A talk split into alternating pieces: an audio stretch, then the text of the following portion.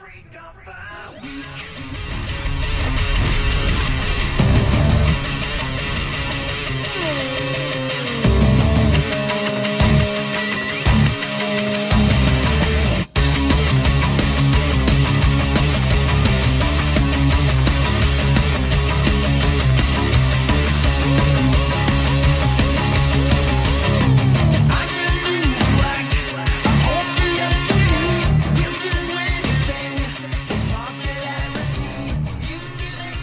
Muito bem, pessoal, estamos ao vivo para mais um episódio do Irmãos Caverna Podcast, o seu podcast favorito de todas as segundas-feiras, impreterivelmente às oito e meia da noite. E aqui hoje a gente está trazendo o Dr. Pedro Eric, que vai bater um papo com a gente sobre ele, o tinhoso, o coisa ruim, o capeta, né? E a gente vai hoje então falar é, não, assim, não, é, isso, inclusive até vai ser bom pra gente tirar dúvidas a respeito exatamente disso, entre outras coisas, né? A gente vai falar sobre o anticristo. Para quem não conhece, Dr. Pedro Eric, ele é a PhD em Relações Internacionais, se não me engano, e ele é conhecido nas redes por ser o autor e, né, e por gerenciar o blog Thyself, O Lord, onde ele vai trazendo vários textos aí sobre é, sobre aquilo que o Gustavo resumiu no título do podcast dele, né? O estado da igreja, né? Como que estamos aí? Uh, eu, eu conheci o Dr. Pedro Eric pelo podcast do Gustavo, né? O, do Gustavo Abadi, o do estado da igreja. E gostei muito e passei a acompanhar o site por conta disso também. E assim, é, cada, cada postagem é um mini infarto, mini infarto que, a gente, que a gente sofre. Mas isso porque o Pedro Eric faz um bom trabalho. Mas enfim, vou deixar ele falar um pouquinho aí pra, pra gente, pra gente. Doutor Pedro, se apresenta aí pro pessoal que não te conhece e vamos lá. Oi, muito obrigado pela oportunidade. Espero que você esteja me ouvindo muito bem. Uh, a gente vai falar um pouco de anticristo, né? Aqui é, bom, é um assunto que eu vou relatar para você. É um assunto ao mesmo tempo fácil e ao mesmo tempo difícil. E, bom, eu tenho um PhD em Relações Internacionais, é, tenho cinco livros publicados no Brasil. O mais conhecido dele é Teoria e Tradição da Guerra Justa. Uhum. Mas também tem um livro de Ética Católica para a Economia, é, que foi lançado mais recentemente, né? Além disso, tem um livro de contos é, infantos juvenis, é, para, alunos, para alunos cristãos, é, chamado Contos para é, Contos sobre Escola Moderna e Alunos Cristãos. São 12 contos para crianças de 12, infantos juvenis, 12, 13 anos, para enfrentamento dos problemas que a gente encontra hoje nas escolas, né? Que bacana. Quem fez o prefácio desse livro infantil foi o Dr. Miguel Najib, da Escola Sem Partido. Uh, e quem fez o prefácio da Ética Católica para a Economia foi o ministro Iris Gandra Martins Filho. Nossa! Então, é, então a gente tem aí alguns livros, tem outros livros sobre comércio exterior, mais ligado à área de agitação, né? É. E eu tenho um certificado em teologia pelos Estados Unidos e, e aí a gente vai hoje tratar de um assunto bem interessante, que é anticristo. Vocês podem falar quando é que eu devo começar aí a, a falar, se eu vou começar por perguntas ou eu vou falando assim de... de Não, pode, o senhor pode, pode começar a exposição e aí à medida que as perguntas forem surgindo, ah, seja aqui entre a gente ou se tiver uma pergunta interessante no chat, eu peço licença e coloco aqui para a gente né, tirar dúvida. Beleza. Então, a, primeira coisa que tem que ser dita aqui para você e para o pessoal que está ouvindo é que eu vou tratar do assunto do ponto de vista católico, certo? Então, é, existe toda uma versão de anticristo do ponto de vista protestante, né? É, inclusive para os protestantes na, na, no início da formação da, da igreja protestante, o anticristo era visto como a própria igreja católica, né? Então, é, o anticristo era a igreja e o papa, o próprio anticristo. Mas eu não vou tratar desse tema aqui, né? Existem outras teorias protestantes sobre o fim dos tempos, que são diferentes da, da teoria da igreja católica. Não vou tratar disso aqui. O ponto de vista que eu vou falar aqui para vocês é o ponto de vista católico é, do anticristo, tá? Essa é a primeira coisa que tem que ser dita. Bom, como eu ia falando, é, o assunto anticristo é ao mesmo tempo fácil e ao mesmo tempo difícil, como tudo no cristianismo, né? Por quê? Porque Jesus Cristo, obviamente, veio para salvar, não todos, mas muita gente, né? É, e ele não pode depender que as pessoas sejam Tomás de Aquino, no Santo Agostinho, para poder entender a teoria dele. Então, o simples Justamente. também entende, entende o que é o cristianismo, né? Uhum. Conseguir explicar, certo? Então, por que, que o assunto anticristo é um assunto fácil? Vou começar pela parte fácil da, da história. Porque pela própria palavra, né? Anticristo é o anticristo, certo? Então a gente vai ter que definir o que é que é Cristo. Uhum. O que é que é Cristo? Cristo é a verdade, a justiça, o amor e o belo, né? Ele, se, ele tem essas quatro qualidades, né? Ele é a verdade, ele é a justiça, é o amor e é a beleza, né? Então, tudo que for o contrário disso, né? Ódio, injustiça, é, feiura, né? E, e mentira, já não é Cristo, certo? Outra coisa que o catolicismo ensina é que, além de ser a verdade, o amor, a justiça e o belo, o, o, o Cristo ele é um, a relação dessas coisas. As coisas não são isoladas. Então, para você praticar o amor, você tem que praticar a justiça, certo? E tem que praticar Sim. a verdade, e tem que defender o belo. Para você defender o belo, você está envolto do amor, da verdade e da justiça. Então, essas coisas são têm uma relação muito próxima, né? O anticristo, ele separa essas coisas. Então, se você vê a ideia da caridade é, dissociada da justiça e da verdade, isso já não é Cristo. Boa. Certo? Entendeu? Ou você vê a, justi a justiça dissociada do amor, também não é Cristo, né? A beleza dissociada da, da, da, da verdade também não é Cristo. Você vai numa casa, num castelo belíssimo, de um cara muito rico, aquilo ali pode ser o anticristo, mesmo sendo muito bonito, porque ele está tá dissociado da justiça, está dissociado da verdade, certo? Então, a primeira coisa do anticristo é que ele é um assunto fácil para quem sabe o que, que é Cristo, certo? para quem sabe o que é Cristo. Então, o anticristo é aquela pessoa que é o contrário de Cristo. O que é Cristo é a verdade, o amor, a justiça e o belo, certo? Conjugados. Né? Outra conjugados em conexão, como a Igreja Católica fala, que é uma, uma, um tecido sem emenda, né? não tem uhum. costura, quer dizer, as coisas estão sempre juntas, certo? Por exemplo, no meu livro Teoria da Guerra Justa, por que, que eu faço guerra justa? Porque, na verdade, a guerra justa é um ato de amor. É um sim, ato de amor, sim. é um ato de caridade que eu estou fazendo, entendeu? Naquele, naquele então, sentido que o Cheston fala de que o soldado não luta por ódio que está na frente dele, mas por amor sim, ao que está atrás dele, é. né? Por que, que eu vou atrás? Do que, que eu combato? Por, por, por ódio ao pecado, o ódio à, à injustiça. Né? Isso é um. O ódio à injustiça é um amor pela justiça. Né? Isso. Então, isso tem, tem que a gente tem que lembrar desse primeiro ponto, né? Então, nesse primeiro ponto, a gente vai dizer que o anticristo é uma coisa de, fácil de definir, que é uma coisa que é contrária a Cristo, né? Uhum. É claro que a definição de Cristo vai passar por muitas é, dificuldades teológicas, mas é, dos acadêmicos, mas isso é uma verdade simples, certo? Certo? Outra coisa importante é que todos nós vivemos em combate. Nós somos a igreja militante, certo? Então, uhum. todos os seres humanos, eles vivem em combate contra o pecado. Então, nós, essa, esse combate contra o pecado é um combate contra o caminho do anticristo. Uhum. Vocês estão entendendo, certo? Contra o que é injusto, contra o que é feio, contra o que é mentira, né?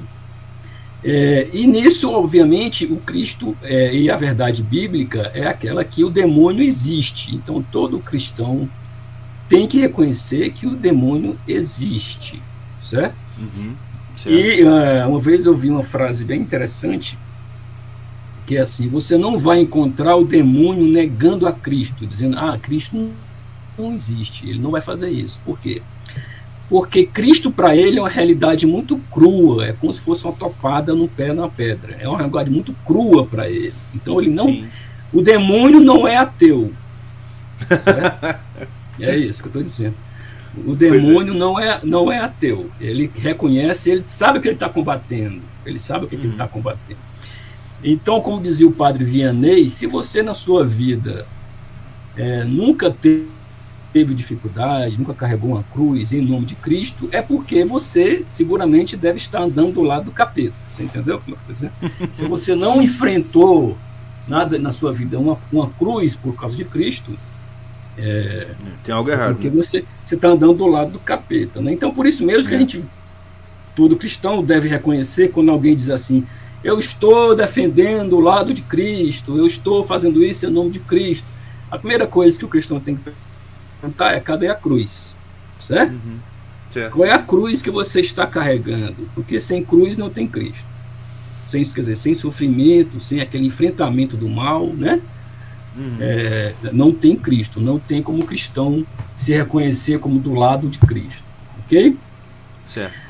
Bom, aí a segunda parte da minha apresentação eu vou fazer como eu faço nos meus livros, né? No livro de economia, como no livro de, de guerra justa, os que eu falo é sobre o que, que diz a Bíblia, né? Sim. O que, que a Bíblia fala é, de anticristo, ok? É, porque na, na Igreja Católica a tradição e a Bíblia estão no mesmo patamar, né? Para os protestantes só temos só, só teríamos a Bíblia como, como fonte de, de informação, né? Então a gente pode começar pela Bíblia normalmente como católico, né? E a palavra anticristo na, na a Bíblia só aparece nas cartas de São João, nas cartas, na primeira carta de São João e na segunda carta de São João. Então a palavra anticristo só aparece essas são três vezes na Bíblia, sempre nas cartas de São João, na primeira carta de São João, na segunda carta de São João. E ele tem uma ideia de anticristo que é uma ideia que permanece, mas que ela vai ter algumas, vamos dizer assim, é, aprimoramento em outras passagens bíblicas, certo? Então, qual é a ideia das cartas de São João que temos do anticristo? Né? É uma ideia de que o anticristo são muitas pessoas, são muitas pessoas. São Sim. todos aqueles que, que estão no caminho do mal ou defendendo, combatendo Cristo, né? E especialmente o que ele chama, que toda a Bíblia chama, inclusive o Cristo, de falsos profetas. Então você viu um falso profeta, né? Esse é o anticristo, porque ele está querendo se posicionar como Cristo, defendendo. Se ele defender, por exemplo, o amor sem a justiça, ele é um falso profeta, certo? Ele não está defendendo a abordagem de Cristo. Então, nessas passagens das cartas de São João, a, a impressão que dá do anticristo é que são muitas pessoas. Uhum. Eles já estão por aí, quer dizer, já estavam lá na época de São João, né? E continuam entre nós, e essa ideia de que eles continuam entre nós permanece, certo? A doutrina da igreja. Uhum. E são muitos, são todos os falsos profetas, égides, uhum. certo? É como se fosse um espírito que permeia né, todo mundo que vai contra o, tá a mensagem certo. do evangelho. É. É.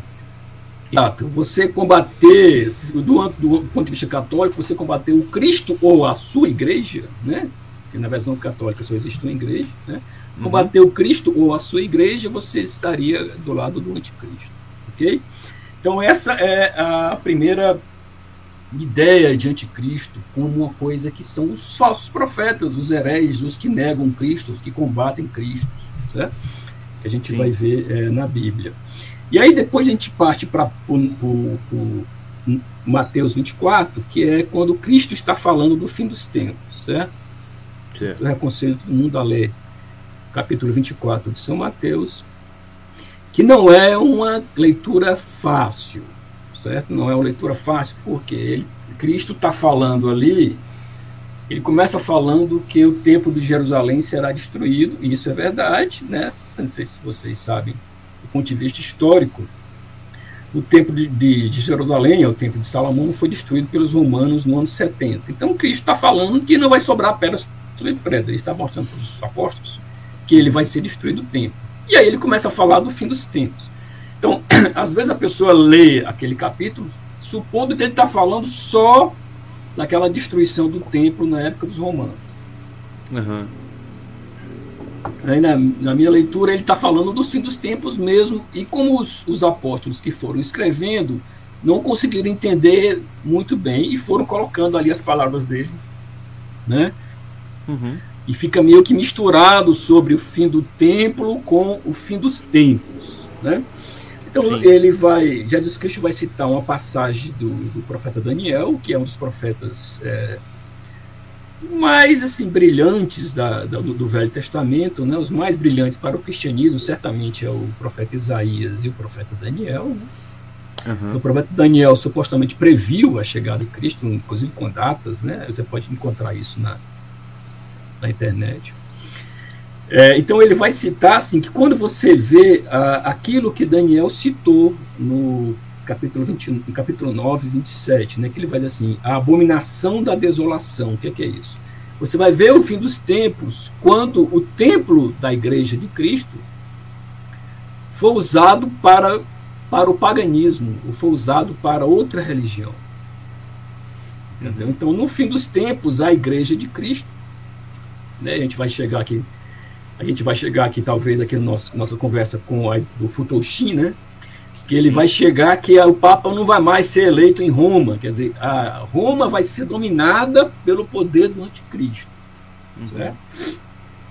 E outra coisa muito importante que Cristo fala, que São Paulo vai falar, é que o anticristo vai ter poderes quase milagrosos. Ele vai fazer feitos fantásticos. Sim. Então, o que é, é, que é aquela ideia? O que, é que eu, eu passo de um anticristo que pode ser muitas pessoas para uma pessoa que vai representar todo o mal nela e ele vai ter superpoderes, ou poderes quase milagrosos, que nas palavras do Cristo vai convencer inclusive os fiéis, os eleitos, vamos dizer assim. Certo? Uhum. Então, inclusive os fiéis vão ser levados pelo, pelo anticristo é, para o mal. Então, outra coisa interessante é que a presença do anticristo vai diminuir em muito o tamanho da igreja. Não sei se vocês estão me entendendo. O uhum. número de pessoas que vão ser fiéis a Cristo vai ser muito pequeno na presença de Cristo, porque muitos vão ser convencidos por ele. Certo? Certo. Ele, uhum. Ele vai ter um poder que os outros anticristos, os falsos profetas, não possuem. Ok? Sim. Então, ele vai dominar a própria igreja com uma, uma, representação ou dele próprio ou de um Deus que não é Cristo, né? Ou, ou Deus Pai, né? Sim, Entendido? Sim. Esse é o principal capítulo para análise é, das palavras de Cristo para o fim dos tempos é certamente Mateus 24, para quem quiser seguir na Bíblia, tá? Aí, aí depois, na Bíblia, a gente vai passar para outra parte, que são as cartas de São Paulo, especialmente é, Tessalonicenses, é, 2 Tessalonicenses, capítulo 2. Né? Por que, que é importante essa parte do São Paulo? Porque ele vai trazer algumas características, tanto do anticristo como do fim dos tempos. Certo? E a uhum. primeira coisa que ele diz é que antes da vinda do anticristo, ou no momento da vinda do anticristo, ninguém sabe muito bem pelas palavras dele se é no momento ou se depois, né? hum, hum. vai ter uma grande apostasia entre os fiéis, quer dizer, enorme apostasia. Então, apostasia, inclusive, dos, da hierarquia da igreja, né? Uhum. que vão renegar Cristo. Então, nesse momento, é que vai aparecer o anticristo, durante essa enorme apostasia né, no qual a igreja vai quase desaparecer mesmo, né? em termos de representação física. Então, é depois dessa enorme apostasia que vai vir aquilo, aquilo que São Paulo chama de homem do pecado, filho da perdição. E São Paulo também diz que ele vai ter grandes poderes. Então, você tem uma ideia de que não é muita gente, pode ser muitos falsos profetas, mas que vai existir um filho da petição, dito por Jesus Cristo e por São Paulo, que ele vai ter muitos poderes e que vai vir durante uma enorme apostasia é, da igreja.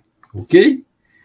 Então, essa concepção aí de, de, de anticristo como uma pessoa só, representado todo o mal, ou o inimigo completo de Cristo, ou o completo anticristo, certo? em todos os seus fatores. ok? E aí tem mais uma passagem interessante, é, quem gosta de simbolismo de Bíblia, né? E o Apocalipse é o Apocalipse é puro simbolismo, né?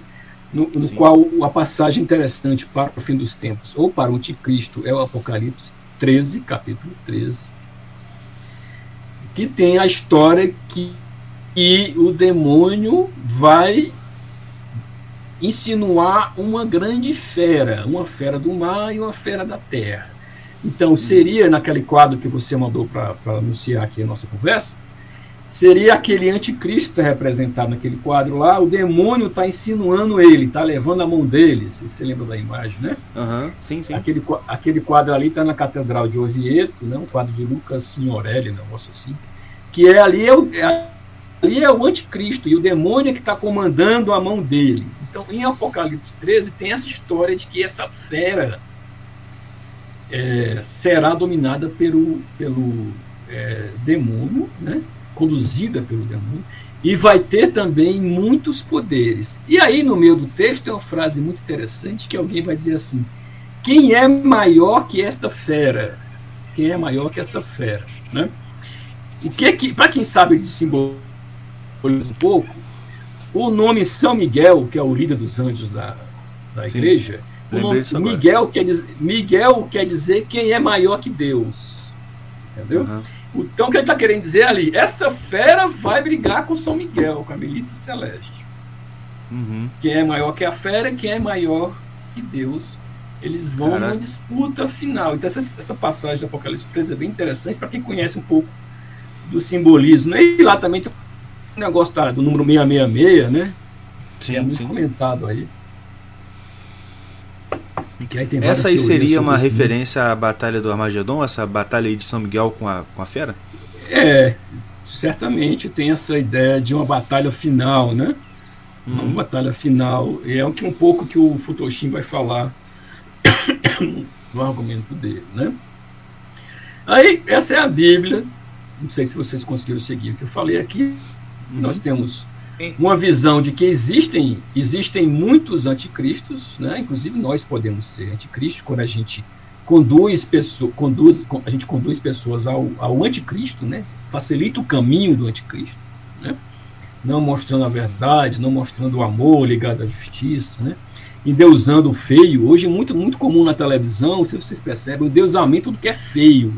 Sim, né? com certeza. Sim, e, isso é, é impressionante isso. Isso é é só você ver quanto de fã que a gente tem. Todo mundo aqui é, Exatamente. os feios. E eu tinha, eu tinha, Pode falar, desculpa. Eu tinha até uma teoria que a Regina Casé devia ser presa, porque ela fazia um desamor. Sim. Pode crer, cara. Aquela é. de cruz credo. Ela faz um deusamento do que é feio, do que é pobre, do que é sujo. O tempo todo. Tempo a carreira é o carro-chefe é, dela, é, isso aí. É, é, música ruim, gente feia, coisa feia. E se orgulhar disso, né? Entendeu? E se orgulha disso. Isso é facilitar o caminho do anticristo, você entendeu? Como é que é? Então você está ensinando. E se você for ver os filmes infantis, tem duas crianças pequenas, os filmes infantis é tudo monstro. É. é família Adams, é o monstro 1, o monstro 2. É. É. Eu tenho que ah, selecionar. Próprio o próprio, é, o próprio Shrek. O Shrek foi, Shrek. É, o Shrek foi meio que o. Eu acho que foi. Não sei se foi o início, mas um marco assim disso aí. Porque normalizou é. tanto a questão do monstro quanto a questão de. Como assim, é, a paródia como o único jeito de entender, por exemplo, aquelas contos de fada, né? E você hoje normaliza o feio, pega o conto da Branca de Neve, e, deu, e, deu, e deusamento agora da bruxa, em deusa, em Deus é, o que é crer. feio, inverte a história normal uhum. para fazer um endeusamento do que é feio, sujo e errado. Né? É, não sei se vocês lembram também de uma música do, do, do Chico Buarque chamado Bom Conselho. Depois vocês pesquisam na internet. Essa música Bom Conselho é justamente isso. O uhum. endeusamento do errado. É, é o endeusamento do que é errado. Certo? Eu vou para a rua e bebo a tempestade, ele diz na música. Então eu tô ali, eu quero é o mal mesmo. Uhum entendeu? Eu quero é o mal mesmo. Então, para quem tem essa coisa na, na, na, pele, de saber o que, que é o anticristo, foge dessas coisas. Hoje em dia, nem abrir a televisão mais, né? Você não consegue assistir futebol. Hoje em dia, sem nego não falar uma coisa que facilita o caminho do anticristo, né? Verdade, Não cara. dá mais, nem para assistir futebol mais, né? É verdade, então. É, é, não dá. Né? Você, até propaganda de jogo, é, que eu acho engraçado, eu, dou entrevista sobre o mercado financeiro, né? E eu digo que o mercado financeiro hoje virou um grande é, Sporting Bet, né? Sporting Bet. E as propagandas de Sporting Bet é de gente na favela fazendo aposta em jogo. Cara, meu, o cara tem que trabalhar, É. Você entendeu? Então você tem uma, uma, uma coisa que perturba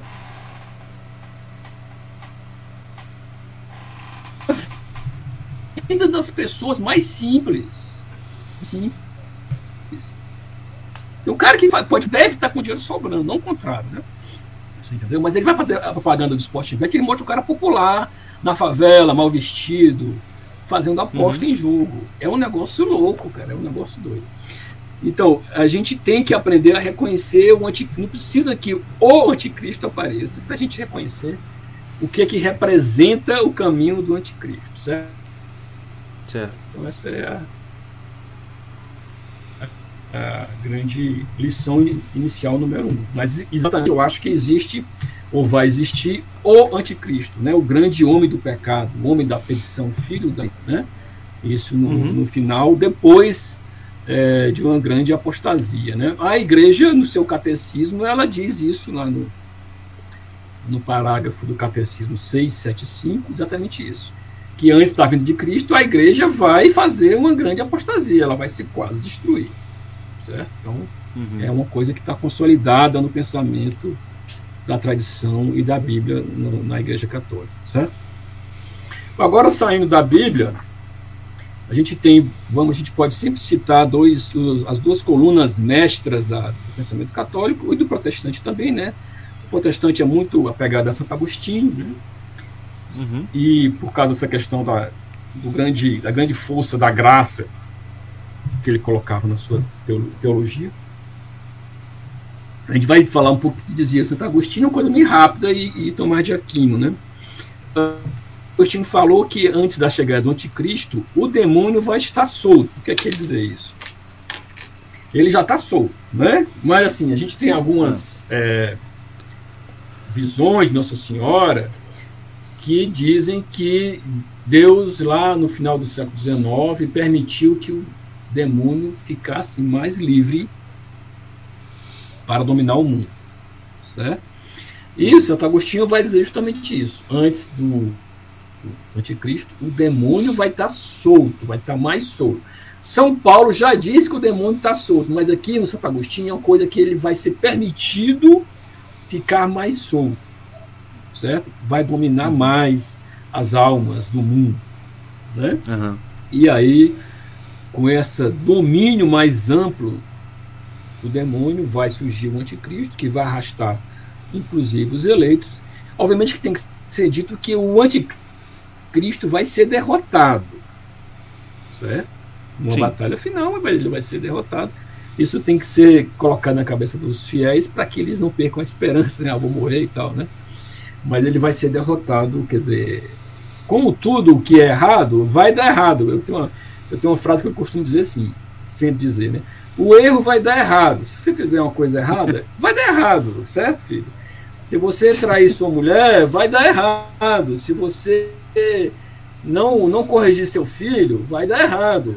Entendeu? Não, não vai ficar por isso. Não vai ficar por vai dar errado aqui mesmo, na terra você vai pagar, né? Então o erro do anticristo, obviamente, também vai dar errado, né? Aí, aí em Tomás de Uhum. Aquino, o que ele vai dizer é o seguinte, que o anticristo é, é uma pessoa só. E é aquele que está imbuído de todo a representação de, da maldade. Quer dizer, toda a representação da maldade está no anticristo. Isso não quer dizer que ele é um cara feio, nojento, não é isso. Ele vai convencer você. Ele, exatamente, ele vai convencer você. Né? Ele vai, é claro que ele vai ter que usar uma, um cordeiro vestido de lobo, né? ou, ou o contrário, né? E ele vai convencer você, ele vem bonito. Ele vem, eu, aqui eu recomendo um livro do padre Robert Benson, O Senhor do Mundo. É, anotem aí que é muito bom, que ele vai mostrar o isso. O Senhor do Mundo? É um livro sobre a, o Senhor do Mundo, padre Robert Benson. É, eu tenho um artigo publicado na Inglaterra sobre esse livro, é, que é bem interessante. Esse livro sobre é uma distopia, né? No meu, meu artigo eu comparo o Robert Benson com George Orwell e Thomas Huxley, né? São três distopias. Hum. E no meu artigo mostrar que o Deus do muçulmano não é o mesmo cristão. Porque se eu pegasse o Deus do Alá e colocasse nas distopias, não ia dar certo. Certo? É uma, só uma adenda aqui do meu artigo. Depois, se uhum. quiser, eu posso passar para vocês, que ele está aberto para acessar. Mas, Mas essa ideia de que o anticristo não é feio, ele é um cara que vai lhe dominar, e inclusive os eleitos, os, os, os fiéis, certo? E certo. a igreja vai sofrer uma grande apostasia. A igreja, boa parte dela, vai desistir de Cristo, vai uhum. renegar Cristo e vai combater Cristo, certo? Então isso é mas o anticristo ele vai ser um cara especial. Ele vai ser um cara especial. Ele vai ter um poder é, maior que os outros hereges e falsos profetas. Certo? Bom, tudo bem. É, se vocês quiserem, a gente pode passar para a ideia do Futoshin aqui, para a gente ter uma, uma ideia. A ideia dele é mais interessante, no sentido que a gente pode trazer uma discussão mais para a nossa realidade uh, aqui. Se eu tiver muito pode, rápido, vocês falam aí. É, nada, é, nada. Debater tá ótimo. Mais, mais assuntos, né? Mas assim, se eu voltar aqui, antes do Futuoshin, se eu falar uma coisa para vocês aqui da não só do catolicismo, como do cristianismo, né? O primeiro mandamento do cristianismo é amar Deus sobre todas as coisas, certo? Do judaísmo certo. também. Mas Jesus Cristo falou uma coisa muito forte, né? Em Lucas 10, 27. Ele falou assim: você tem que amar Deus com toda a sua mente. O que quer dizer assim? Com toda a sua inteligência. Essa mente quer dizer isso, né? Com toda a sua alma. Quer dizer, você vai entregar sua alma completa a Deus. Com todo o teu coração, quer dizer, aquilo que você deseja do seu coração é Deus.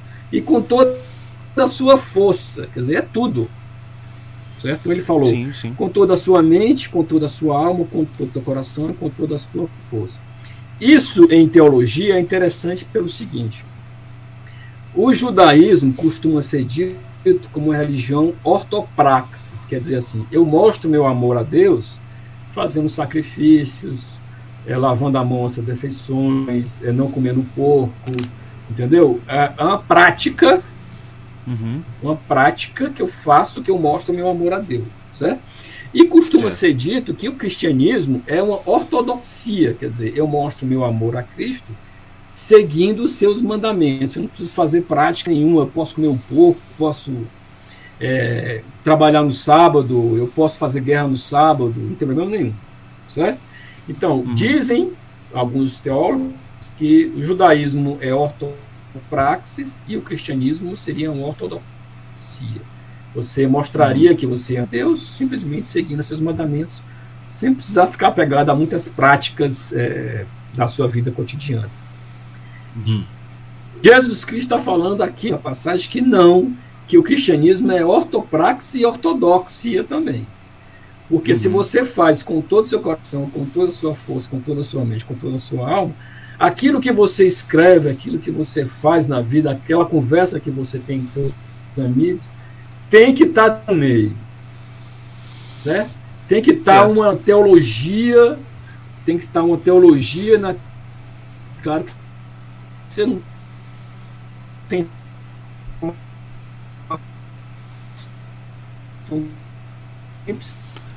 Começou, começou a dar uma picada, professor.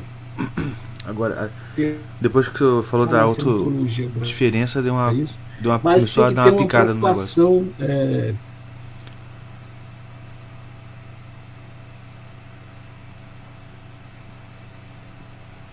Oi, isso tá ouvindo?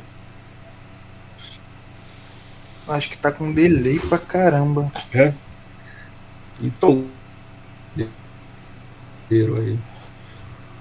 Vocês pegaram a parte do judaísmo aí? Sim, a diferença é que o judaísmo seria uma ortopraxia, o cristianismo estão ouvindo aí? só que. É, tá com delay mesmo. Mas pode continuar, professor. Tá com delay, um pouco de delay, tá, tá demorando um pouco ah. a comunicação, mas só pode continuar. Então tá bom. O que eu estou querendo dizer é que Cristo está falando para os seus fiéis que o cristianismo ele é ortopraxia e ortodoxia. Então você na sua prática de vida, no seu dia a dia, não que você não comer porco, ele nunca falou nada de porco, nem de não trabalhar o sapo, pelo contrário, ele falou que você tem, pode trabalhar o sapo. Mas que você tem que ter Deus na sua mente, com todo o seu coração, com toda a sua força, certo? Então, naquilo que você conversa com as pessoas, com a sua mulher, com seus filhos, com seus amigos, tem que ter essa preocupação pela verdade, pelo amor, pela justiça, certo? E, pela, e pelo belo. Claro que você não precisa ser um cara sisudo, você pode o cristão, o cristão verdadeiro é um cara feliz, alegre, né? Que gosta de bom amor, se gosta de divertir. E aí eu vou recomendar o Chesterton, que é o mais feliz de todos os cristãos, vamos dizer assim, né? Verdade. Ele pregava todo a, a que você pode beber sua cerveja, fumar seu cachimbo, que problema nenhum e amar a cruz toda forma. Né? Beleza? Então, essa passagem de Lucas 10 é importante porque a gente vai entender o cristianismo uma coisa que a gente vai levar não só seguindo os mandamentos, como na prática da nossa vida, né? Certo? Uhum. Posso continuar aí, então, pessoal? Pode. Então, eu vou falar um pouco daquilo que, você me, daquilo que vocês me falaram, que vocês me chamaram para entrevista, porque, porque viram uma, um, um post meu sobre o Futoshi, né? Uhum. E re, realmente o Futoshin tem uma passagem é, bem interessante e bem profética. É, e talvez ele esteja falando de nosso tempo que nós estamos vivendo agora, né? O que ele vai dizer, agora não lembro bem qual foi o ano, se foi 63 ou por aí. Ele vai dizer que a ideia materialista do homem está no fim.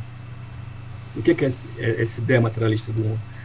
Aquele homem, o que é o materialismo? Existe o materialismo comunista, certo? Que, que define a alma humana pelos bens materiais. Ah, você é pobre, você é assim, você é rico, você é assim, né? Existe o materialismo dos liberais. Sei, eu acho engraçado que muitos liberais, essa visão Paulo Guedes, Paulo Guedesiana, acham que eles são mais cristãos que os comunistas. Não é verdade Então eles, esse apego ao, esse apego ao dinheiro, ao bem material, a você se ver como sendo agraciado por Deus porque você é rico, isso não é cristianismo, certo? Isso uhum. não é uhum. cristianismo, uhum. ok? Então ele vai dizer a primeira coisa é que tem três coisas que estão acabando. Um é essa ideia materialista, certo? Seja liberal, seja comunista. Outro é a ideia de que o progresso humano é melhor do que Deus. Né? Aí vem uma ideia meio do filósofo Hegel, que foi o grande professor de Karl Marx, né? de que o homem vai ser feliz no futuro, basta o progresso chegar. Certo? Ele uhum. não precisa de Deus. É uma coisa bem, bem maçônica também, né? Que tem uma, um heresia chamado pelagianismo. Pelagianismo é nisso. Eu não preciso de Deus para mostrar que eu sou um cara bom. Isso aí é o pelagianismo. E um pouco do ma o maçom é isso, né? E essa ideia que o Futushin está falando é isso, que essa lógica de que eu não preciso de Deus, o progresso vai me dar tudo, o progresso do homem vai dar felicidade ao ser humano, também na cabeça dele está acabando, certo? E outra coisa que está acabando, segundo o Futoshin, é a ideia de que a alma humana não é direcionada a Deus. Certo? E o que ele está uhum. falando que está acabando isso, que parece tão vivo para a gente, né? Hum. Porque ele está é, dizendo que tudo isso, que tudo isso são teorias que são realmente representações do anticristo, mas na vinda do anticristo vai ser uma luta do bem contra o mal abertamente. Não tem nada disfarçado. Certo? Então ele está dizendo que isso vai, isso vai acabar porque vai chegar a era, que ele chama a era do absoluto. O que é, que é isso? Está claro para todo mundo quem é o Cristo, que não é todo mundo. Cristo vai ter a, a divisão radical entre o Cristo e o anticristo. Uhum, entendi. Certo? O mundo, o mundo vai acabar com essas teorias que disfarçam, porque o comunismo uhum. ah, eu sou pelos pobres, entendeu? Defendo os pobres. Então, você pegar o Paulo Freire, ele disse que virou cristão porque virou comunista, você entendeu? Então, é. essa ideia que o comunismo, até o Papa Paulo, o Papa Francisco chegou a falar isso, que é um absurdo, né? De que o comunista é mais próximo do pobre, né? Então essa ideia de que essas teorias que disfarçam o anticristo, eles vão acabar e vai chegar a luta final do absoluto contra o absoluto, o mal hum, contra o bem. E entendi. aí vai aparecer o anticristo, entendeu? E esse mundo do absoluto contra o absoluto vai pôr claramente o céu contra o inferno, né? É, o pecado, né? Por que, que o anticristo vai ser quem? Novamente ele vai dizer, o anticristo vai ser uma pessoa fantástica, os fiéis, vai provocar uma enorme apostasia. Então ele vai dizer o que? ele vem dizer para você que ele vai trazer a paz para o mundo, ele vai trazer a prosperidade ao mundo. Certo? Certo. Essa paz e prosperidade como um fim em si mesmos. Certo? Então, uma coisa que no livro sobre guerra justa é o seguinte: existe guerra justa nesse mundo, mas não existe paz justa. Paz justa não existe. Então, se alguém está lhe prometendo uma paz nesse mundo, ela, ele está mentindo, porque isso não existe. Paz só na visão divina lá, quando você morrer e ver Deus. Certo? Então, se alguém lhe prometeu uma paz eterna, ele naturalmente ele não está no caminho de Cristo. Porque paz nesse mundo não existe. É, olha que interessante, ah. realmente. Mas é, é. Isso é uma coisa que São Tomás fala. Existe guerra justa, mas paz justa nesse mundo não tem. Tá? Só quando você morrer e você vai encontrar paz. E aí ele vai prometer paz e vai prometer prosperidade. O que quem está vendo hoje na internet? Ah, a gente pode dar tudo para o ser humano, todos os bens materiais, ele pode viver tranquilo, ele não pode mais, ele não precisa mais trabalhar, Hoje em dia existe a deturpação do valor do trabalho. As pessoas podem ficar em casa, não precisam mais se esforçar para dar comida aos seus filhos. O Estado vale prover tudo. Então você uhum. acaba destruindo o valor ético do trabalho. Isso é muito perverso. E, inclusive, uma perversão do que é masculino. Né? Uhum. O que é, que é o masculino? É aquele cara que vai atrás para prover a família, o cara que vai defender, que vai lutar pelo, se o cara pode ficar em casa, ele vai perverter o masculino do ser humano. E hoje em dia o mundo é muito, claramente, muito mais efeminado, né? Uhum, é, então, o, o Futoshi parece que ele está mais que descrevendo os nossos tempos, né? Uma, uhum. uma grande ideia humanista, quer dizer, a religião do mundo é, vai ser um humanismo que não vai ser claramente definido. Né? E vocês vão ver isso no livro que eu recomendei para vocês, do Padre Besson, que ele vai dizer justamente isso. O humanismo não é definido, o anticristo vai defender uma igreja humanista. Esse livro ele escreveu em 1907, certo? É um livro bem, bem antigo. E bem profético, então, pelo que eu estou vendo. É muito profético. Ele errou em algumas coisinhas lá, tipo é, dizer que a academia, a universidade vai defender Cristo, não é verdade. A academia hoje cidade, eles propagam o que, que é o anticristo mesmo, né? Uhum. É, então, mas hoje, por exemplo, aqui em Brasília, se você for entrar no colégio católico, ele vai dizer assim para você: aqui perpetuamos os valores humanistas. O colégio católico vai dizer isso no seu símbolo. Uhum. Né? Eu entrei aqui uma vez, meu filho faz é, concurso de xadrez, ele tem, é novo, né? Eu fui acompanhar o, o concurso de xadrez dele, entrei no colégio católico, meu filho não fazia mas ele entrei no colégio católico, lá na quadra, e tinha assim na quadra do colégio católico, liberdade, igualdade, fraternidade. Quer dizer, a lâmpada da Revolução Francesa. que é assim, o anticatólico mais, mais prático que matou milhares de padres e freiras, uhum. né? e trouxe um verdadeiro demônio para o mundo, que é Napoleão. E é muito comum você ver católicos exaltando Napoleão, que é um negócio assim absurdo. Quer dizer, o cara não consegue identificar o anticristianismo Napoleão. Napoleão ele sequestrou e matou um papa. Entendeu? Ele sequestrou uhum. e o papa morreu preso. Morreu preso por Napoleão.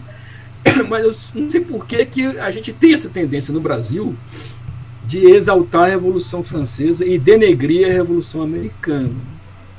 É engraçado uhum. isso. Porque o grande aspecto da Revolução Americana é dizer na sua declaração de independência que os direitos do homem vêm de Deus, não do homem. Isso aí é a grande salvação para o homem. A Revolução Americana tirou o poder do Estado, tirou o poder do Estado e deu para Deus. A Revolução Francesa fez o contrário. Fez o contrário. E aí é o grande fruto do comunismo é a própria Revolução Francesa. Certo? A própria Revolução Francesa é, é, é onde tem todo o pleno fruto do comunismo. Né? Então, mas hoje, se você for nos colégios católicos, ele não vai dizer assim, venha aqui estudar no colégio que nós defendemos os preceitos católicos. Não, ele vai dizer que os preceitos são humanistas. Aí você faz favor de ir lá na Formar diretoria e perguntar. Vem cá, me diz. É, vem cá, me diz que valores humanistas são esses. Certo? É, o, o, colégio aqui, o pai é pai, a mãe é mãe. O homem é homem, a mulher é mulher. Tem dia dos pais ou tem dia da família? É, é, é, que às vezes o dia dos pais vira dia da família. Vocês perceberam isso? Né? Quer dizer, denigre é, é mais do pai, né? Então, você perguntar esse tipo de coisa básica. Vem cá, homem é homem, mulher é mulher. É, aqui tem dia dos pais mesmo. Vocês ensinam que a religião católica ensina os preceitos ou mistura com Umbanda, mistura com o Islã. Qualquer livro que você pegue de, de, de colégio católico está misturado cruz com o tambor do Umbanda, com o símbolo do Islã, quer dizer, uma, uma completa zona. Né? E o próprio professor é, de religião ele tem medo de afrontar o diretor da escola, né, de ensinar a religião católica mesmo. Né? No é, colégio católico. Então, isso é bem. No colégio católico. No colégio católico. É, é muito difícil você achar um colégio católico católico. Viu? Virou uma briga. Aqui, aqui em Brasília, pelo menos. Né? Sei como é que é na cidade de vocês. É, então, o anticristo vem com essa ideia humanista de propor, de fornecer a paz, de fornecer a prosperidade, e ele possivelmente vai dar isso. Essa paz uhum. mundial, certo? Ou essa prosperidade mundial, já que ele faz grandes feitos. Ele vai convencer vai muita gente. Né? feitos, né? Tem que apresentar resultado. Né? Vai convencer muita gente. Ele vai ter que ser um cara apresentável. Ele não vem de chifre com rabo. E é. Ele vem um cara muito apresentável, né? Então, e outra coisa, o anticristo, segundo o Futoshin, vai acusar os seus adversários. Quem são os adversários dele? Nós, né? Os cristãos. Uhum. Vai acusar seus adversários de serem radicais, mente curta, que não gostam do progresso, né? Pessoal é, exagerado, pessoal que tem que ser expulso da convívio social. Isso a gente já está vendo isso em qualquer Muito. mídia social hoje em dia, né? Qualquer meus, na minhas, eu fazia vídeo de divulgação dos meus livros, eu brigava com o Facebook para dizer que aquilo ali era um livro. um livro. Entendeu? Pois é. E eu, eu ficava brigando. a minha própria editora do meu livro de arte católica pediu para me tirar uns pedaços, porque não ia. Estava muito radical, entendeu? Hoje você tem muitos problemas para você publicar, escrever, falar em nome do, de Cristo. Inclusive, esse dia eu almocei com o padre, eu falei assim para o padre, padre, se eu for montar uma escola católica, eu até teria, teria, até dificuldade de achar professores seminaristas que ensinem catolicismo de verdade. Né? Os próprios padres estão muito, têm, têm muita dificuldade Sim. de se achar padre católico mesmo. Né? Tá, tá é. difícil mesmo. É, rapaz, é brabo. Tá Então, esse, esse mundo que ele está pintando, a gente está convivendo, né, não é? Com certeza. Esse, esse, esse mundo do humanismo, do fim da vida como uma coisa que eu, eu, eu fico rico, né?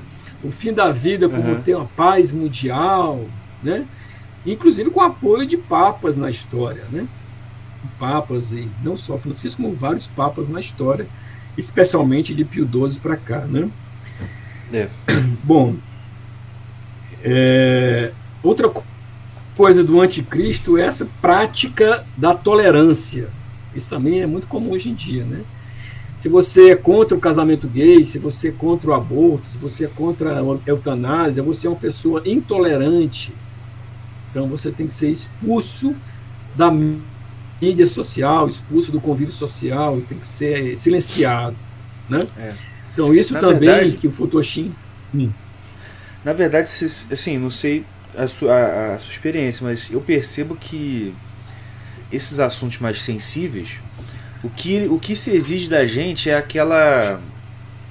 A, tipo assim. Olha, joga aí um incensozinho aí no. Pro Deus, só de mentira, eu sei que você não acredita, mas só, só pra constar. Porque assim, eu vejo muita gente que da boca para fora defende casamento gay, essa coisa toda. Mas se você conversa com ele fora das câmeras, ele também não concorda, mas ele tem que falar isso em público. Por quê? Sim. Porque ele tem que parecer bacana. Só para manter a pose, né? Não, e, outra, e outra coisa, ele não coloca os eles procuram escola para os filhos dele que seja radicalmente católico. Exatamente, exatamente. Conheço gente assim mesmo, assim é, mesmo. Não, no, no, se você pegar os filhos dos atores de Hollywood, eles fazem isso. Eles ficam uhum. aquele papo de politicamente correto, mas os filhos deles estão protegidos da internet, protegidos de iPad, protegidos da mídia em escolas internatos. Né?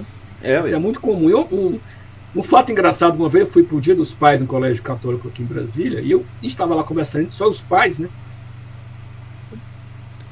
Quando conversa só os pais, começa a falar mal das mães, né? Que a mãe é assim, que não deixa pacientes, que quer, quer que eu arrume o quarto, que não deixa, não deixa eu assistir futebol, que, que é muito preocupada com a saúde, manda colocar o casaco do menino 500 vezes, tudo e eu vendo aquilo ali, vendo que todas as mães eram parecidas.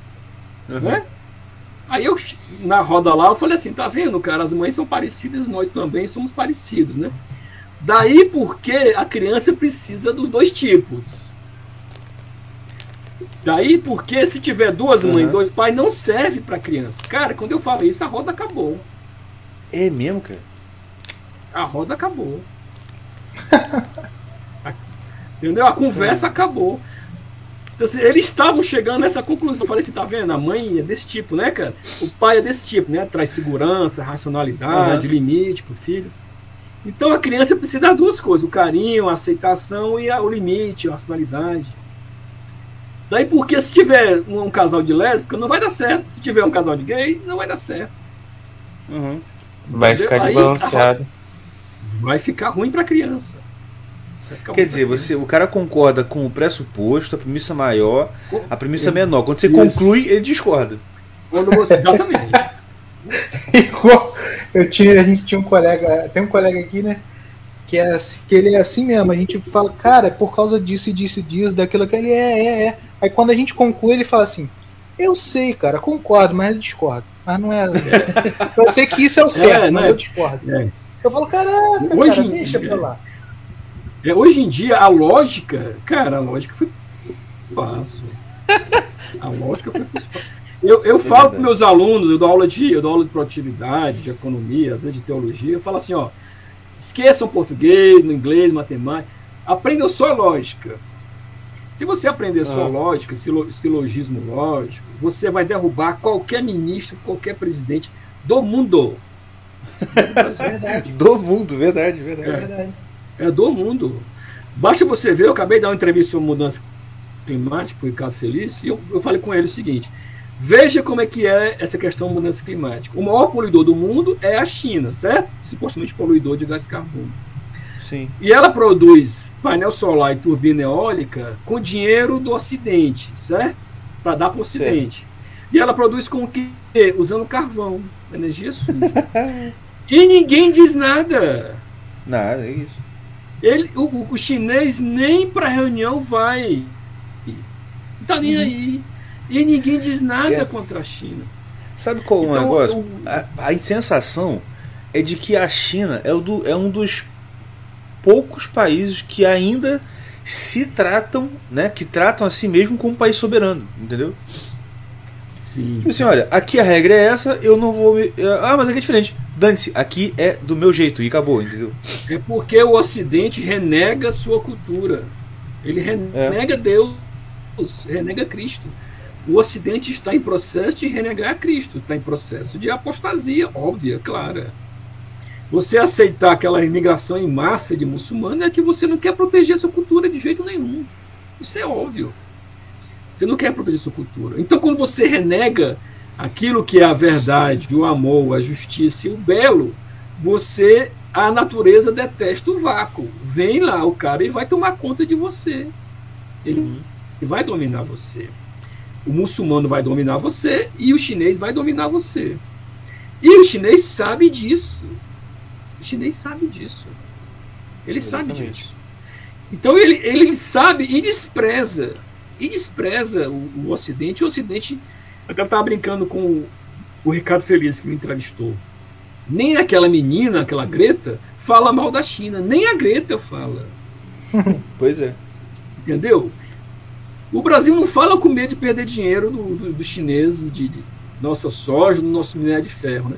Mas a Greta não precisa de nada, ela não fala. O inimigo dela, o inimigo dela é o europeu ocidental e o americano ocidental e o brasileiro ocidental. Esse é o inimigo dela. Uhum. Na verdade, o inimigo dela é a cultura ocidental. É o reinado de Cristo. Esse aqui é o inimigo dela. Entendeu? Esse aqui é o inimigo dela. Isso está muito claro. Nós estamos claramente no caminho da apostasia aberta. Aberta. Tanto dentro da hierarquia da igreja, como nos nossos poderes. Você vê o Biden. O Biden e o filho dele têm negócios com a China. Isso não tem o que estou falando, é qualquer pessoa que pensar na internet, está lá escrito. E ninguém fala nada. Ele é, o, ele é o anjo que veio depois do demônio, que seria o Trump, para a mídia brasileira e para a mídia europeia. Então, para você ter uma ideia, o Trump estava defendendo o lado cristão e ele é considerado demônio, pintado nas capas de revista como se fosse demônio. Então nós estamos renegando claramente todo mundo que defende Cristo, em nome de uma coisa que não é definida, em nome de uma coisa que se chama de humanismo, coisa que o Futoshin falou. Eles vêm com a ideia humanista que não é claramente definida. Eu não sei se o Futoshin leu o livro do Roberto que todo mundo leu esse livro. Bento XVI citou esse livro, Francisco citou esse livro, é, mas é muito o Robert Benson. Robert Benson falou: vem o humanismo, não é definido, vai ter até uma igreja humanista. Então nós temos nesse processo de, claramente, de apostasia generalizada. Né? É, uma coisa que o Futoshi fala também interessante, que a gente está vendo claramente nos nossos dia a dia, é que a ideia de amor vai ser completamente deturpada. É o amor pelo amor, mas não o amor pelo nosso vizinho, nossa família, nossos amigos. Quer dizer, a gente ama a humanidade, mas não ama o homem. Entendido? O cara ama lá, tá passando fome na África, lá, coitadinho dos palestinos, sofrendo no judeu. A gente maltrata nosso pai, nossa mãe e nossos irmãos. É, exatamente. Despreza os parentes todos. Despreza, né? Aquele, aquele psicólogo Jordan Peterson fala muito isso. Você já leu aquele livro dele? Doze lições, doze hábitos, não sei. Doze regras para a vida. Doze regras. Ele fala muito isso. Primeiro, arrume seu quarto, cuide da sua família. Depois uhum. você vai dar lição de moral para o mundo. Certo? Exatamente. O nosso jovem hoje em dia, ele fica no joguinho e depois ele sai aí defendendo a mudança climática, ele sabe nem o que, que é, entendeu? É, é, é, quer dizer, o cara tá ali desprezando tudo que ele é, fica 40, fica até 40, 50 anos em casa, às custas dos pais, e vai defender uma política social que ele não tem capacidade de fazer nada, nem informação para isso, né? Então nós vivemos num mundo em que a ideia de amor é deturpada, a ideia de justiça é completamente deturpada. No Brasil é muito claro isso, né? Ah, vamos dar terra para índio. Ah, por quê? Ah, porque o índio estava aqui primeiro. Mas que índio? Tinha várias tribos, os caras se matavam e tal. Como é que você vai dizer que essa terra era dele? Os caras eram nômades. Essa discussão não entra. Vamos dar terra para os incas. E assim, a ideia é estúpida em si, não tem fundamento nenhum. né? Ou então a gente se ajoelhar em nome de um cara que foi morto por um policial lá nos Estados Unidos, que é o cara era um assassino, mas o policial matou ele, querendo ou sem querer, mas agora o mundo inteiro do futebol se ajoelha. É um negócio assim que você é incompreensível para o mundo. E, há 10 anos atrás seria incompreensível. Se, se, você pegar um vídeo da internet, em 2004 a Hillary Clinton era contra o casamento gay. Hoje ela é defensora assídua. Então nós estamos vindo, em menos de 10 anos, uma reversão completa do que seria o cristianismo, um ataque ao cristianismo em massa. Uhum. Das mídias, dos poderes do mundo, né? de tudo que representa o cristianismo. Inclusive na ideia de sofrimento. Naquela que eu falei para vocês, se você é cristão, você tem que ter uma cruz e se uhum. reconhecer nessa cruz. A ideia de, de sofrimento é uma coisa muito maligna. Você Hoje o mundo vive em busca do hedonismo, do prazer pelo prazer, pelo prazer, pelo prazer, pelo prazer. Né? Uhum. Então é joguinho na internet, é Netflix todo tempo, é, é, é, toda hora. Cara, você já viu tantos comentários de futebol que tem na televisão brasileira? Deve ter os seus 500, né? Então você tem gente comentando aquilo ali que vai, que vai. É o prazer pelo prazer, e aquele negócio ali é o, é o domínio do hedonismo. Uhum. Né? Então é. não se para mais para você refletir sobre o que é a vida real, né? Isso aí vocês estão sabendo sobre... que a Facebook vai lançar o tal de. Vai lançar o tal de metaverse aí. Metaverse, já lançou já. Um, que que é mundo paralelo. Eu sei que agora. Uhum. As pessoas vão viver no mundo paralelo. Você já pensou seu filho vivendo no mundo paralelo até os 50 anos de vida? Meu, cara, é isso. É cara, mas é, mas é isso aí. É por isso que eu sempre falo pro pessoal aqui no podcast, para amigos que conversam comigo. Cara, no máximo possível, você tem que não dar. Se, você, se seu filho é pequeno, cara, sei lá, deixa ele ter celular quando ele puder comprar e se ele quiser comprar. E assim, tipo, o máximo possível, retira, cara, porque. Cara, o, o, o, o, somatório de forças para estragar a vida do seu filho que tem na, na, na, internet é um negócio assim absurdo. Entendeu? É. É. É, eu costumo dizer para os meus amigos assim, ó, para, uma, para uma, uma pessoa PVT meu, meu filho é muito fácil. Por exemplo, se, eu, se ele vai para a escola, um professor entra de saia na sala e batom, acabou. É. Entendeu? Um professor entra na sala de saia e batom, eu vou ter que explicar para ele que homem é homem, mulher é mulher, que ele não pode aceitar isso como se fosse uma coisa natural, que isso não é cristianismo, que isso aí é um dos grandes pecados da Bíblia, né? Se vocês sabem, existem cinco pecados que clamam aos céus por vingança na Bíblia, né? Sim. E um deles é justamente a sodomia, né? Então, Exatamente. esse pecado é gravíssimo, então, mas a escola, que pode ser uma escola católica, estimula. Então, para você PVT uma pessoa, Hoje em dia, se você liga a TV, você não precisa colocar em programa nenhum. A propaganda do Bradesco tem um casal gay se beijando. A propaganda. O que, que tem um banco a ver com um casal gay?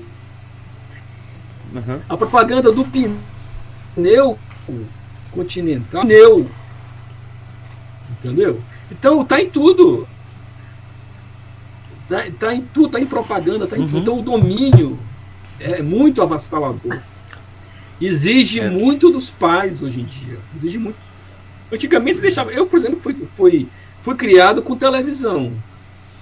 É, fui criado com também. televisão. Meu, meu, meu pai e minha mãe não estavam muito aí para mim, eu via na rua correndo, né? Então uhum. eu fui chegar em casa e ligar a televisão, mas era o quê? Pica-pau amarelo, Super Amigos, os Flintstones, meu, uhum. é, o Looney Tunes, tranquilo, tranquilo, tranquilo. É, Hoje em dia você não pode assistir. Antigamente pode a assistir. ideia era divertir a criança. Hoje em dia a ideia é mudar a cabeça da criança para ela pensar o que eles acham que é certo pensar. Não, e outra coisa, os trapalhões da minha época não existiriam hoje. De jeito nenhum. Já e, muito programa não existiria hoje. o Didi chamando o Mussum de pavão, de urubu, de negão, meu, já é. O Monteiro é. Lobato jamais. Monteiro Lobato é, já não existiria. É que eu falo, aqui no Então- Brasil, essa cultura de cancelamento de autores de, de autores clássicos, como acontece muito nos Estados Unidos e Europa, só não tem muito aqui porque como o povo aqui é muito burro, é muito inculto, ninguém nem lê Monteiro Lobato, então não vai nem, nem ligar. Mas se fosse um. Né, Não lê, não, não na lê. escola, todo mundo sempre lê obras completas de Monteiro Lobato. Já tinham cancelado Monteiro Lobato há muito tempo. No outro dia eu tava za- zapeando a televisão e a Globo, um canal que ela tem lá, acho que é Viva, Vivo, acho que é Viva. Ali ia passar uma novela que deve ter assim, uns 10 anos atrás. Aí ela, ela dá um recado antes. Ela fala assim: olha, o que vai ser conversado aqui nessa novela representa só o que, foi, o que era normal, normal naquela época. Entendeu? Ela tá se protegendo do cara. Palhaçada, palhaçada, cara. Se protegendo de, de coisas que possam ser consideradas racistas e tal. É, mas é, hoje em dia. de é processo, né? de processo. Mas hoje em dia, se você tiver problemas na escola do seu filho, na justiça, no trabalho, e você for um cristão, você está lascado. Se você for um gay, não. Verdade. Ah, é. ué. O cara, o cara não vai ter medo de lhe perseguir. Se você for Uhum. negro, se você for gay, ele vai ter medo de você de, de perseguir você. O cara pode acusar você de ter perseguição É verdade. lógica, entendeu? Então, até você ostentar seu crucifixo no seu trabalho, sua Nossa Senhora, o que for, você está se sujeito a ser processado. Se disser uma palavra mal que você vai ser facilmente identificado como um, um cristão. Né? Ver que ponto Aham. nós, nós estamos chegando. Né? É, uma coisa interessante que o Futoshin fala, que eu falo muito nos meus dois livros, né? tanto de economia como de guerra, é a menor influência da igreja, tanto na área de guerra como na área econômica. Né? Na área de guerra, a igreja, desde o Paulo VI, com aquela ideia do guerra nunca mais, nunca mais guerra, que é uma frase repetida ad nauseam, você tem uma ideia de que a guerra em si é mal, o que é um erro Uhum. grosseiro em termos de Bíblia, em termos de São Tomás de Aquino, em termos de Santo Agostinho. A guerra em si não é mal, não pode falar, mas a igreja não comenta mais conflitos. Antigamente nós tínhamos encíclica da igreja contra.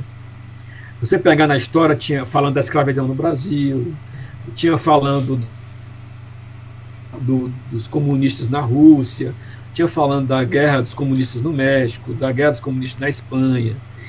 Tem encíclica para tudo isso.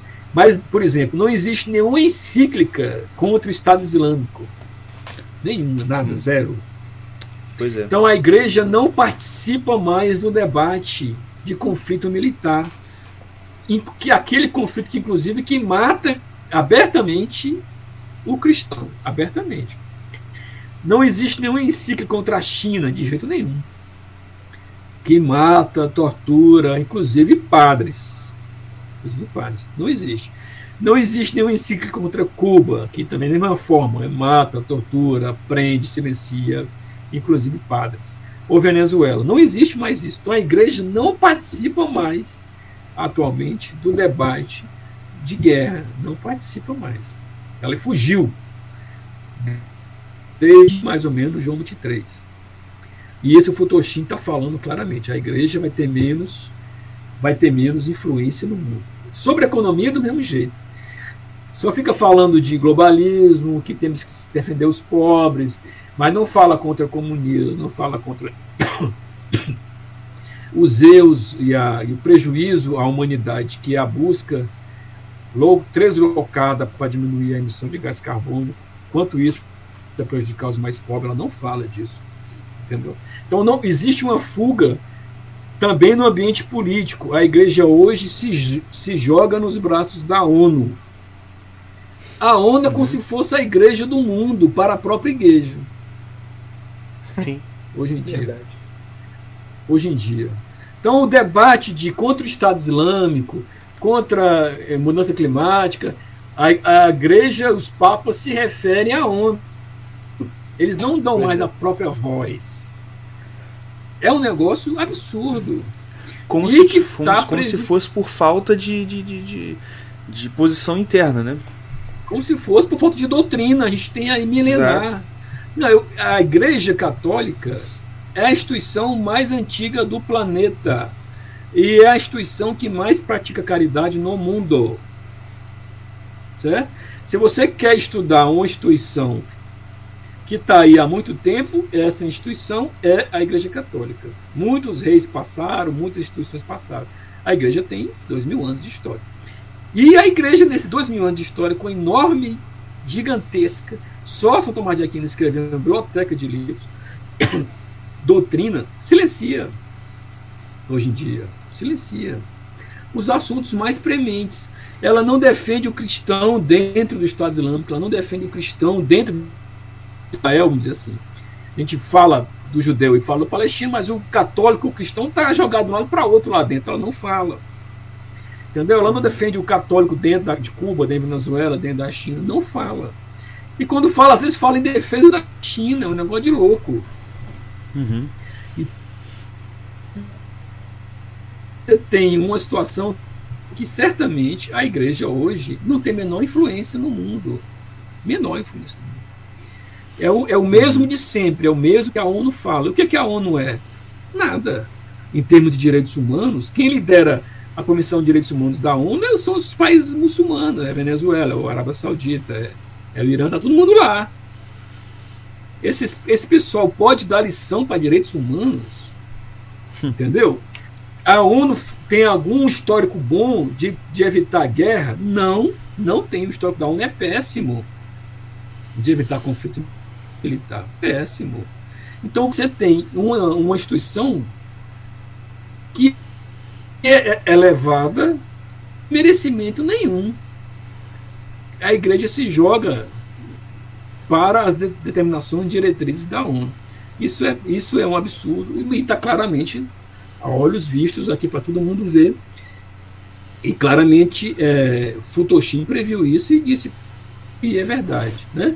Então, qualquer assunto importante do mundo, a ONU, a igreja vai ver primeiro o que a ONU falou. E a ONU vai dizer o quê? A ONU vai primeiro olhar quem é que manda na ONU. Quem é que manda na ONU? Estados Unidos, China, Rússia, né? França, uhum. Inglaterra. Ou basicamente Estados Unidos e China, cara. Certo? E olhe lá uhum. um pouco a Rússia.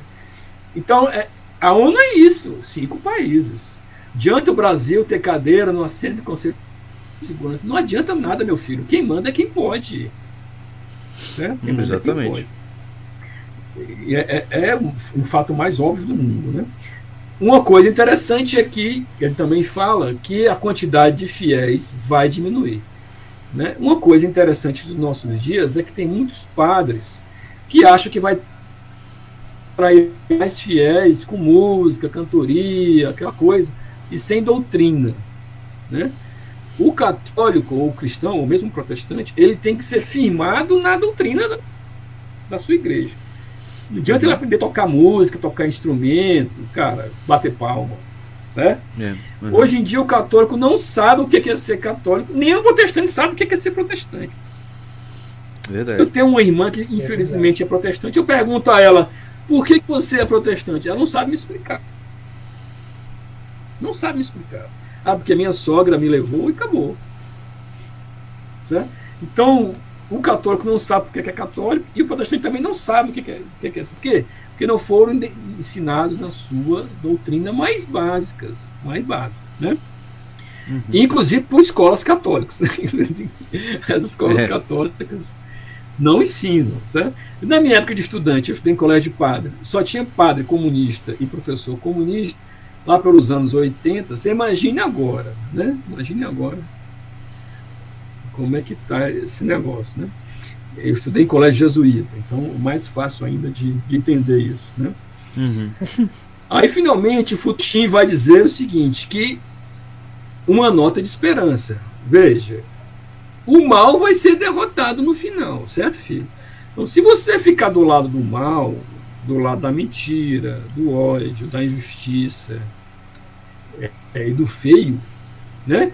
Você vai ser derrotado aqui nessa terra e no inferno, certo?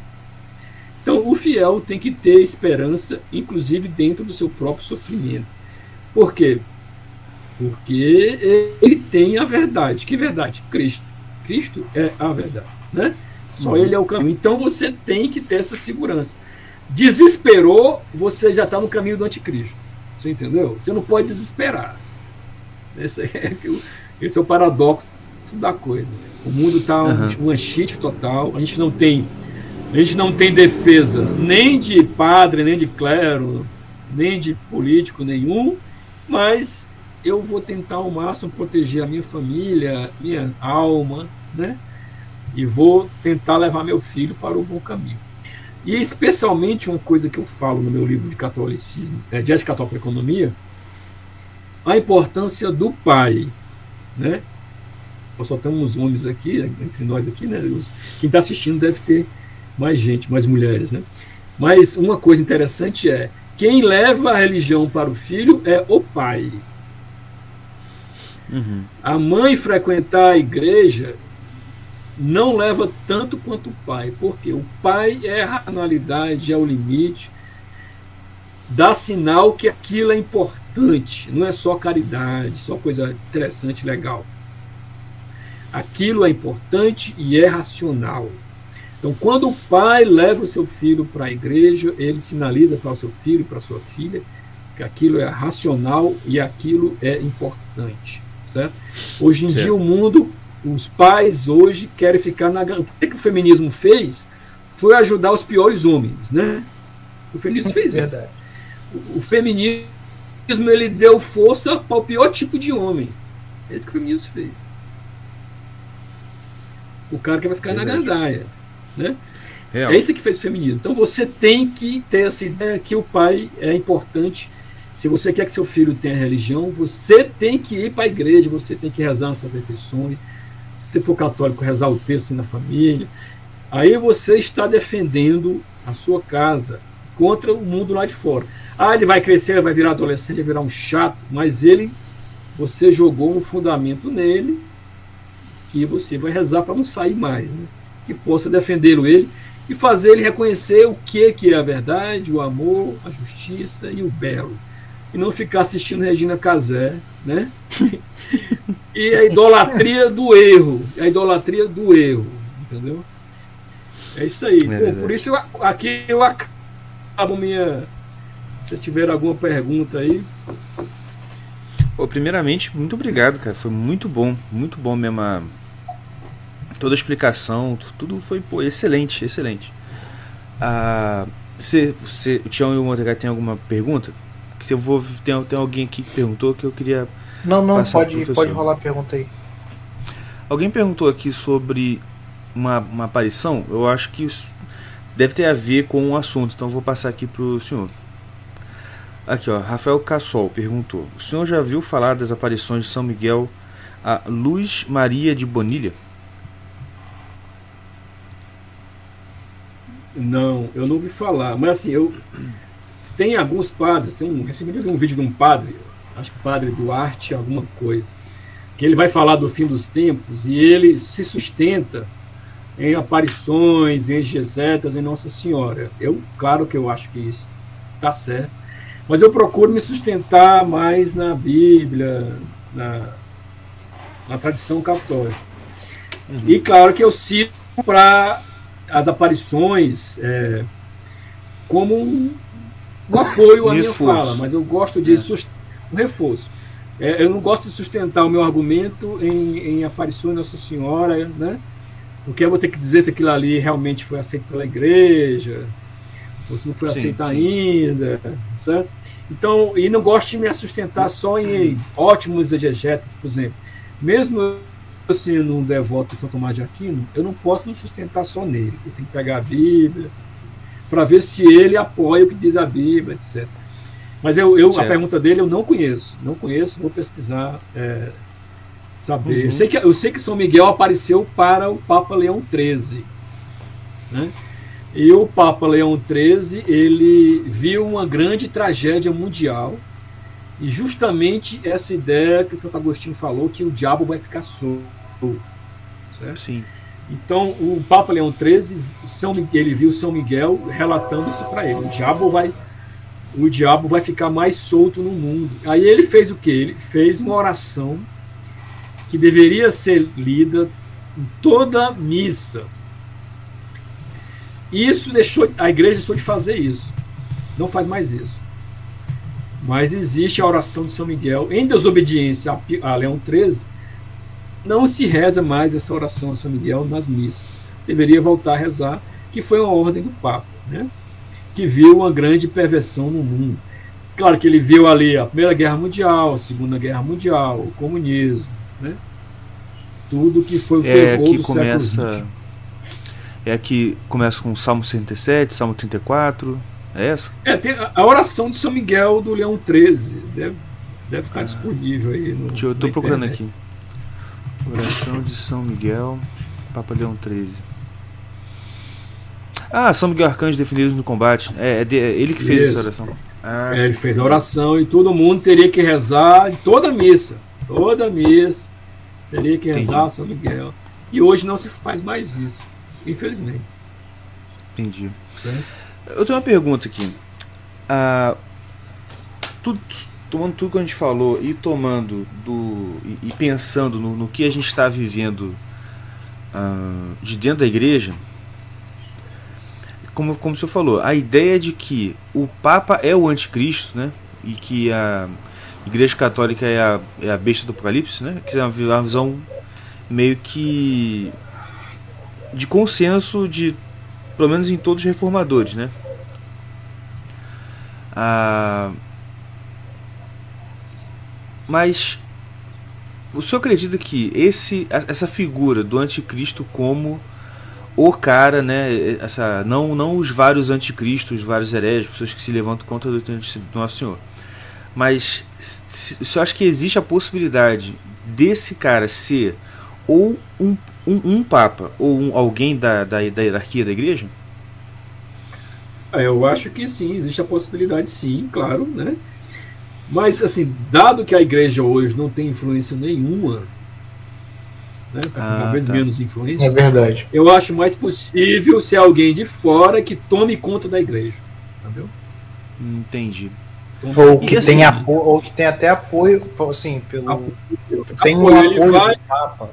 Ele uhum. vai dominar religiosamente a igreja. Ele vai colocar os ídolos dele dentro da igreja.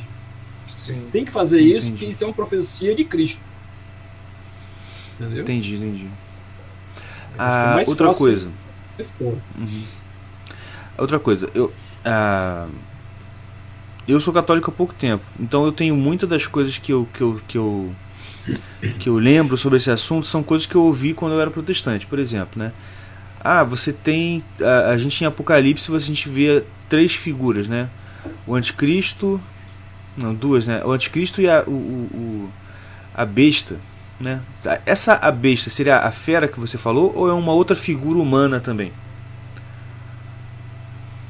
Tipo, a besta do Apocalipse seria uma outra figura humana também ou é a, o demônio? Ah, sim. É, bom, eu, aí, aí tem muito debate, porque como aquele quadro que você mostrou, a besta. Uhum vai dominando o anticristo. É ela que conduz o cara, entendeu? Ah, entendi. entendi. Ela que está por trás, ela que tá por trás do cara lá, como aquela fera, né? A besta gerou a fera. Essa fera que seria na minha leitura, né? Claro que tem várias gente que faz uhum. uma leitura diferente. Diferente. É, uhum. O demônio conduz o cara, mas o cara ele é uma pessoa que tem poderes fantásticos e ele é conduzido pelo demônio, né? Conduzidos pelo, pelo demônio. O demônio seria a besta, né? Bom, aí é uma leitura que eu faço. Ok? Tem, eu, eu ouvi também um Beleza? dia desse que. Eu vi um dia desse também que algum patriarca ortodoxo aí disse que o anticristo seria. Esses poderes dele seria muito usando a internet. Essas tecnologias de internet que a gente tem, né? É. É, a internet que ela está servindo é para destruir o que é, que é o homem, né? O que é, que é o homem? Hoje existe transu, transhumano, né? O cara está fora da realidade, né? Uhum. Tem o transhumano, o cara. Tem gente que acha que é um gato, tem gente que acha que é. Né? Tem um cara nos Estados Unidos que ele é americano e ele diz que ele é filipino, porque ele diz que é filipino, acabou. então existe. Então existe uma. E você imagina quando chegar esse negócio de metaverso aí, né? Então existe Nossa, uma destruição ou a destruição do que é o humano. Né? Então, o que, que é humano para o, o cristianismo? É o corpo e alma, sendo que os dois são direcionados a Deus. Né? Tanto o corpo como a alma. Né? Então, o transhumano ele destoma e também o corpo. Né? E também o corpo. Uhum. Então, é claro que a internet deu seu grande impacto gigantesco na humanidade, né? que é uma coisa engraçada, porque o, o ser humano hoje está mais burro e tendo todo o acesso à informação no seu celular. Né? Pois é. Eu falo para meus alunos: se você quiser ser doutor em medicina por Harvard, você não precisa sair de casa. Não precisa. Uhum. Basta você pegar quais são as disciplinas, quais são os livros que eles adotam em cada disciplina e estudar em casa, cara. Verdade. Claro que não vai, não vai ter a prática. Mas na minha época eu tinha que ir na biblioteca, pegar o livro, bater o carimbo, devolver com 10 dias, não sei o quê, não sei o quê. Hoje em dia eu estou lendo um livro, tenho uma dúvida, tiro no celular. Quer dizer, Uhum. o acesso à informação maravilhoso que nós temos e as pessoas estão apegadas em quê? Em prostituição, pedofilia, né? Sim. Isso, por exemplo, eu fiz um curso de crime cibernético recentemente e saber o que que é isso. Né? Se você for olhar a Dark Web, como eles chamam, o Deep Web, cara, a sujeira da humanidade lá dentro é um negócio inacreditável. É, é pai Verdade. vendendo foto de pai vendendo foto de filho, irmã vendendo foto de filha, de irmã, para pedofilia, é droga entre família, entendeu? A desgraceira dentro da Deep Web é um negócio de louco. E a Deep Web vem com uma história bonitinha. Qual é a história bonitinha? Vamos nos proteger é, com anonimato. Não quero que as pessoas me conheçam, não quero ser controlado pelo Estado. Aí o cara cria uma Deep Web e aí lá tem tudo. Lá tem o quê? Venda de droga, pedofilia, terrorismo, Uhum. tudo no anonimato. Então, o mundo hoje, ele tá. Você hoje conversa com uma pessoa, aquele cara pode ser um praticante de pedofilia na, na Deep Web, cara. Isso é lado. É, brabo mesmo, cara. Tá muito difícil. Então, eu acho que a internet, sim, tem um papel destruidor muito maior do que construtor, por incrível que pareça. né? Uhum. Não é, infelizmente mesmo. Mais alguma pergunta aí pra vocês? Não, tô, tô sem pergunta. Tirei todas as dúvidas que eu tava na cabeça aqui. Maravilha. Professor, então, muito obrigado mais uma vez pela sua participação. Foi muito bom mesmo. Ok. Muito bom. Foi uma aula maravilhosa. Obrigado, galera. É isso aí. E é, se, eu tenho, se eu tiver alguma mensagem final, palavras finais, pode dizer aí. Ah, muito obrigado pela oportunidade. É um assunto, como eu falei, fácil e difícil, né? Aham. Mas o, o importante é que a gente tenha consciência que a gente tem as nossas armas na mão, né? Vocês têm uma grande arma aí que que é esses podcasts que vocês fazem de levar o bem de, de forma divertida, né? E propagar o que é bonito, né? Por isso que a gente é verdade, que é- Exatamente. e é essa aí que a gente vai fazer. A gente vai, pode praticar no nosso dia a dia o Cristo, não o anticristo. Muito obrigado pela oportunidade, pessoal. Espero ter ajudado. Nó demais, Jesus, demais. E muito obrigado a todos que estão ouvindo até agora. Pra, se você quiser apoiar o nosso podcast, visite o nosso site aqui, está passando aqui embaixo, irmãoscaverna.com. Lá você vai encontrar o link para o apoio coletivo, onde você vai poder ajudar a gente aí financeiramente. A loja com os produtos oficiais do nosso podcast, caneca, camisa, tudo mais. As lojas que a gente ajuda a divulgar, como a Von Piper, e me lembra depois, o, o Molecai, de botar o Clubinho Literário também, que eu quero ajudar o Clubinho também para divulgar, eles são muito bons. E o curso, né? O curso, o grupo de estudos que, que eu criei, chamado Caverna dos Estudos. Então é isso, gente. Obrigado por todos que assistiram até agora. Fique com Deus e até semana que vem. Um abraço e tchau, tchau. Valeu.